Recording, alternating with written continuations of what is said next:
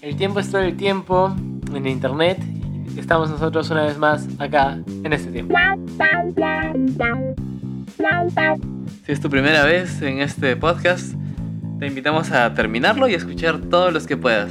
Si no es tu primera vez, eh, igual que la magia y la fantasía de la primera vez que vuelve a recobrar. Sí, Somos como esas películas antiguas que las ves dos veces y te das cuenta de algo nuevo. Claro. Sí. Sí, sí. ¿Cuál- Dame un ejemplo de una. Yo, ¿Sabes qué siempre me doy cuenta de algo nuevo? No sé, en Mary Poppins de repente. Y Mary Poppins. ¿Qué Ajá. Mary Poppins? De nuevo. Siempre hay cosas nuevas, ¿no? Como que, oye, Mary Poppins a veces era medio mandona y medio mala onda, man. Eh, yo, yo cuando veo una película dos veces, la primera vez me enfoco mucho en la trama, en el guion, y si es que la estoy viendo subtitulada en los subtítulos. Y la Ajá. segunda vez me enfoco mucho en lo visual, en qué elementos me han puesto en la pantalla y qué significan. ¿Sabes que yo no veo muchas cosas dos veces? Si ya la vi una vez, ya la vi una vez. A veces ni la ves una vez, o sea, si ya te resumieron Ah, una obvio, película ya no la sí, ves. está, ya. Pero mi pregunta a esto no era, no era esto. No tiene nada que ver con No tiene cine. que ver con cine. ¿Tú postularías un cargo político, público? O sea, obviamente público, porque es político, pero postularías un cargo político. Debo confesar, Y, y y antes de que digas cualquier cosa, yo debo confesar y hacer un disclaimer de que esto es un pensamiento de, de abril de 2020. Yo puedo cambiar en cualquier momento mi pensamiento. ¿ah? Sí, mi, mi disclaimer va por lo mismo. Sí. Eh, a la fecha domingo. ¿Qué domingo es? Domingo 19 de abril Sí. del 2020. Ajá. Esto es lo que pienso. Claro. Probablemente el lunes 20. 20 ya, Ya, sea otra cosa sí, distinta. sí, sí, Es sí. de lo opuesto. Lo opuesto. Me, daré. Eh, pero sí, debo confesar que tengo una fantasía interna. Y es en la que me meto a un partido político. Ya. Eh, cualquiera, el, el- el menos visible de todos. Ok. Es decir, el que menos. El que, del que no conozco su nombre, ese. Y empezar a escalar internamente. Ya. Hasta un punto en el que tengo las facultades de votar a la gente que estaba al ¿Qué mando. te eligió? eh, me- poner mis ideas y amoldar el partido al- a lo que yo veo que sería lo ideal. Ujú. Para esto yo soy una persona, y si me han escuchado en anteriores podcasts, eh, van a notar que soy una persona que piensa mucho que el bien común es más importante que el bien individual. Entonces, Uf, yo creo que la gente no piensa eso de ninguna manera con respecto a ti. ay, bueno, ya lo saben. soy esas películas que O se sea, es una describen. gran sorpresa. Es como, o sea, literalmente es como que cuando Snape estaba a favor de Harry Potter en, en el li- en el- en la película, en el libro 8 de 9, creo, y que la gente dijo, ¡ay, qué! Eh, igualito decía. Bueno, yo soy una persona que eh, cree mucho en el bien común. Eh, sí, es- escúchenlo, eso, eso íbamos al comienzo, ¿no? Escuchen de nuevo los podcasts, véanlo con esta perspectiva y uf, se van a dar cuenta de los easter eggs. No, no, no, no. Es como decirle a la gente, que vuelve a leer Harry Potter pensando que Snape es bueno. Y tiene sentido. O sea, si lo has, si los has- si lo has leído con, ese- con esa perspectiva, tiene sentido. Te, y te das cuenta. Bueno, eh, volviendo. eh, entonces, sí postularía un cargo de presidente, pero con esa estrategia. O sea, no me uniría a un partido popular, me uniría al partido más paupérrimo de todos y poco a poco escalaría hasta poder influir en él. Ahora, no quiero ser mala onda, pero, o sea, quiero aclarar que ti- tienes que entender que eh, en, ese, en este tipo de organizaciones tienes que empezar desde cero. O sea, Claro. tienes que estar Para- un poquitito. Lo que yo poquitito. entiendo es que en partidos más populares, Ujú. eh, por ejemplo, No, no, no. Eh, sí. Ah, los más populares, los más conocidos, o sea, si lo conoces, ese es popular. Eh, aparte de empezar desde cero, para escalar no es un tema meritocrático, es un tema casi de favores. Como por ejemplo este partido de. de la osa mayor, de, de la, que, ve- de, de la que ves en el cielo. Eh, este pata que era. eh, que tiene un apellido igualito que un comediante. Fue congresista en el puesto número 3. Y este partido se. se eh, eh, eh, la gracia era que tú podías hacer carrera política, de que estés muy jovencito, tienes que entrar. Era nada un pata X que es medio farandulero, postula por el número 3, ¿no? Entonces tú como, como alguien que ha dado toda tu vida por el partido, dices, de la nada el pata está en el número 3.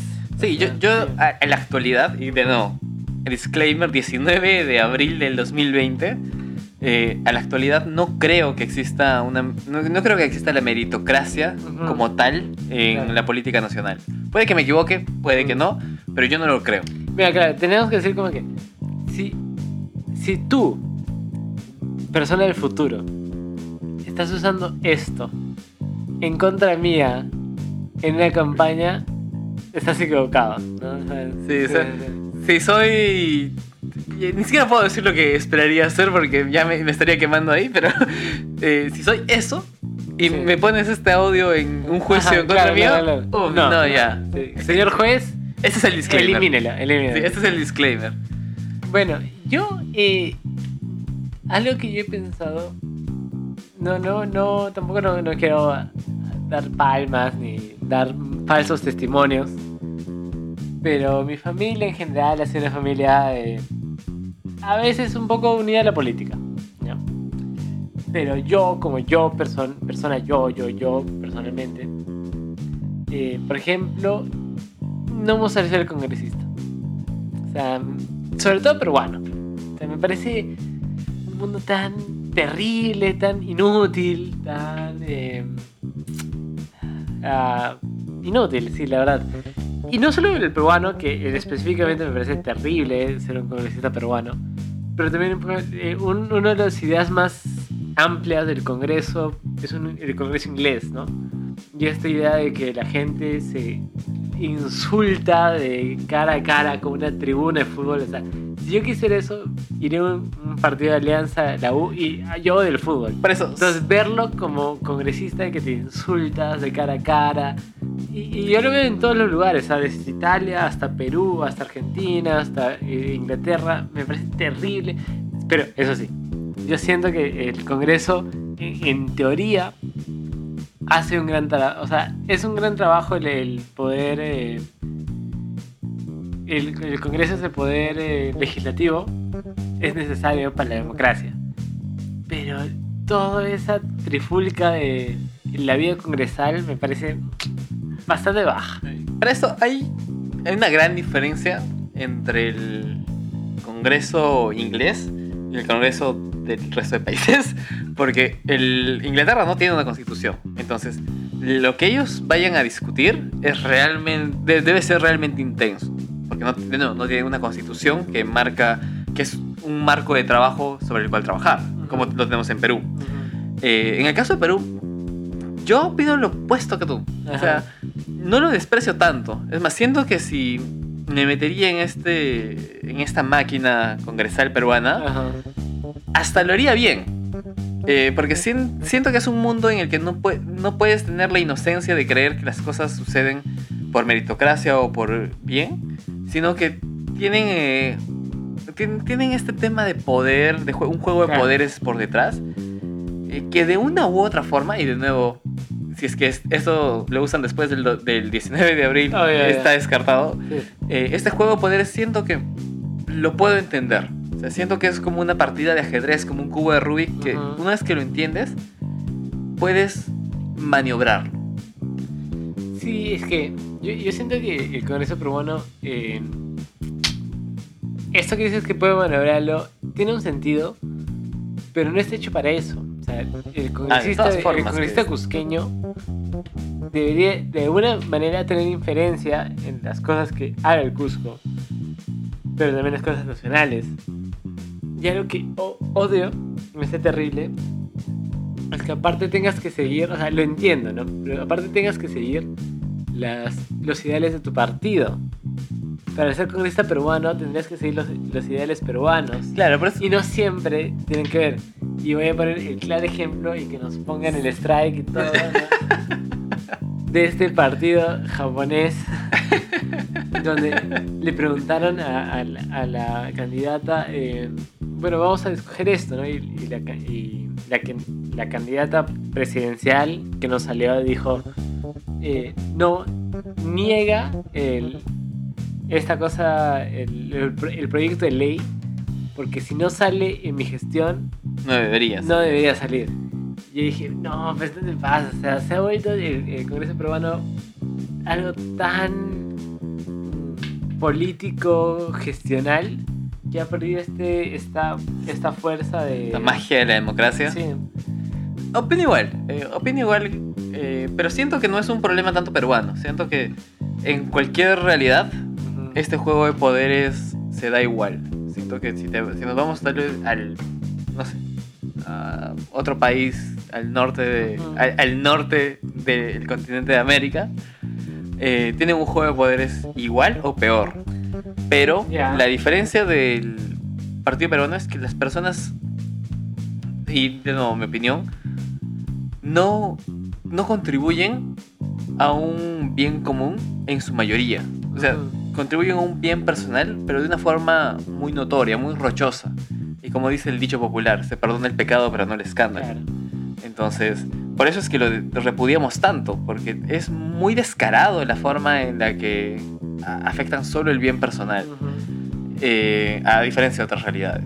Y es la razón por la que, si en algún punto de mi vida, tampoco lo desearía, pero si en algún punto de mi vida me tocaría ser eh, político, Ujú. mi enfoque estaría totalmente orientado al bien común, eh, sacrificando lo que yo tenga que, eh, que, que tenga que suceder, ¿no? Sí, yo en, lo personal, o sea, aparte hablamos un poco más de otros temas, pero yo siento en mí, yo bueno, para los que no saben, los que recién están escuchando yo, eh, en mi vida general hago un poco de arte. O sea, mi vida va a generar un poco de arte. Arte contem- postmoderno contemporáneo. Entonces yo, hay muchas cosas en la vida en general que yo siento que soy un postmoderno contemporáneo en general. Y una de las cosas es la política. Y yo siento que la política contemporánea peruana es, obsoleta y yo necesito una política contemporánea postmoderna, ¿no? De olvidar eh, la izquierda que murió hace varios años, antes de que yo naciera ya murió la izquierda. Buscar una nueva sociopolítica cultural, ¿no? Y en ese sentido, si yo postularía para algo, no me gusta mucho el Congreso, en los ministerios lo pensaría mucho. Yo tendría que ser Iron Man ser presidente. en el sentido que me gustaría hacer varias reformas que yo siento que me pueden matar para hacer esas reformas. Es como Francisco, como el Papa. O sea, yo siento que. O sea, una cosa que me encantaría que haga el Francisco, el Papa, Francisco I, es que las mujeres sean Sacerdotes. sacerdotes. Pero yo siento que cuando di eso, un balazo en la cabeza le va a caer. Sí, no promovemos la violencia No, para nada. Vale. Entonces yo siento que hab- habría varias cosas como que combatir el, terror, el, narcotrafi- el, el- narcotráfico, combatir el terrorismo, que me gustaría hacer. Pero yo siento que o sea, literalmente necesitaría tener una armadura como Iron Man para que no me den un balazo en la cabeza el primer día. Al- Alguna vez escuché eh, una opinión interesante sobre por qué Perú le va. No está en estas guerras internas como tal vez están, lo están otros países Ajá. contra el narcotráfico. Y es porque no opera en contra. O sea, Claro. los, las, los casos donde está peleando contra estas fuerzas del mal son muy controlados, son, o sea, son muy maquinados a favor de la prensa, Más allá de a favor de que se eliminen realmente. Entonces, eh, como dices, ¿no? Siento que pelearte con estos entes que sean, son, tienen mucho poder, a menos que tengas la certeza de que vas a ganar, es, uff, entrar Obvio. en Claro, un conflicto e- e- interno increíble. sí, sí. O sea, li- literalmente tendría que decir, desde ahora se prohíbe tal cosa y, y traer mi máscara de Iron Man y todo para... Para que- sobrevivir. Sabes qué, no sé si es para otro podcast con un invitado de repente especial, pero... mm, Qué mal está México, o sea... Sí, sí, sí. Y odiaría ser el presidente de México o el senador o algo porque... Claro, justamente eso es lo que no quiero, ¿no? O sea, como que... Vivir con miedo. Sí, Sí, no, no, no conozco mucho de la historia política mexicana, Ajá. pero influenciado por la filmografía Oh, eh, que hay sobre el tema, Ajá. siento que eh, y es, es casi un papel secundario. O sea, eres simplemente una cara para, para firmar papeles. No, no eres la voz de la decisión y si lo eres tienes que tener mucho cuidado con lo que decides.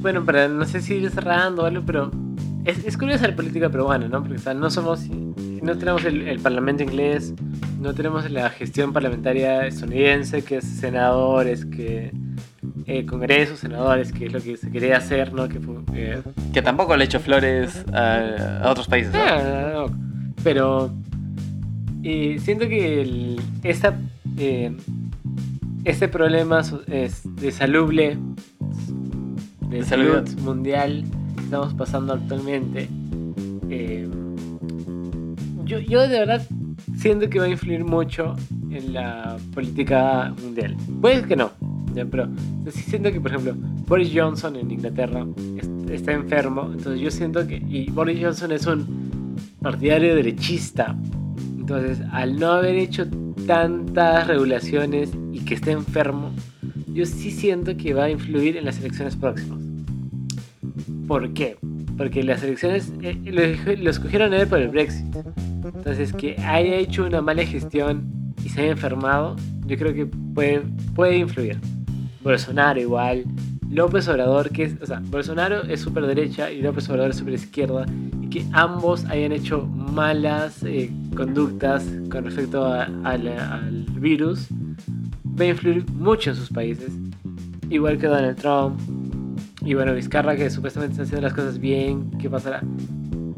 Quiero ver de verdad cómo la política mundial se va a reinterpretar, porque yo creo que en los países donde no haya un cambio por este virus, está mal.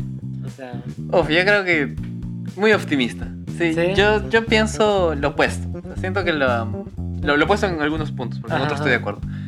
Siento que la política per se ajá, va a usar esto del, de, de la pandemia mundial más como una palanca para deslindarse de esto que consideramos puro al momento de legislar. Va a ser más, eh, más político, va a ser más un juego de poderes y más allá de pensar en un bien común, que es lo que defiendo, va a ser pensar en el bien del poder. Eh, no va a importar mucho quién lo tenga, qué cara lo tenga, pero el poder es el que tiene que ganar. Y si hay algo que me queda clarísimo, que me lo dijeron hace mucho tiempo, es que el poder no admite vacío. El momento en el que una persona sale del poder, inmediatamente otro tiene que reemplazar. Ok. Por lo que realmente hablar de nombres o ponerle caras a algunas ideas está de más. Eh, Realmente es eh, un concepto el que va detrás. entiendo, entiendo, claro, claro.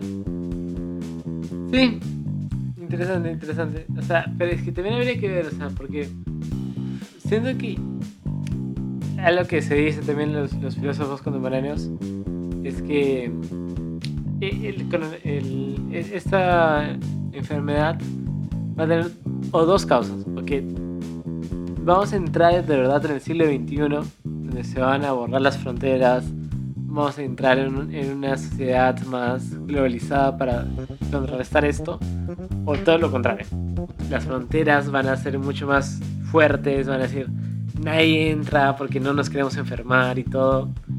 Entonces, o vamos a entrar de verdad en el siglo XXI, o vamos a quedarnos resegados por una envidia internacional, ¿no?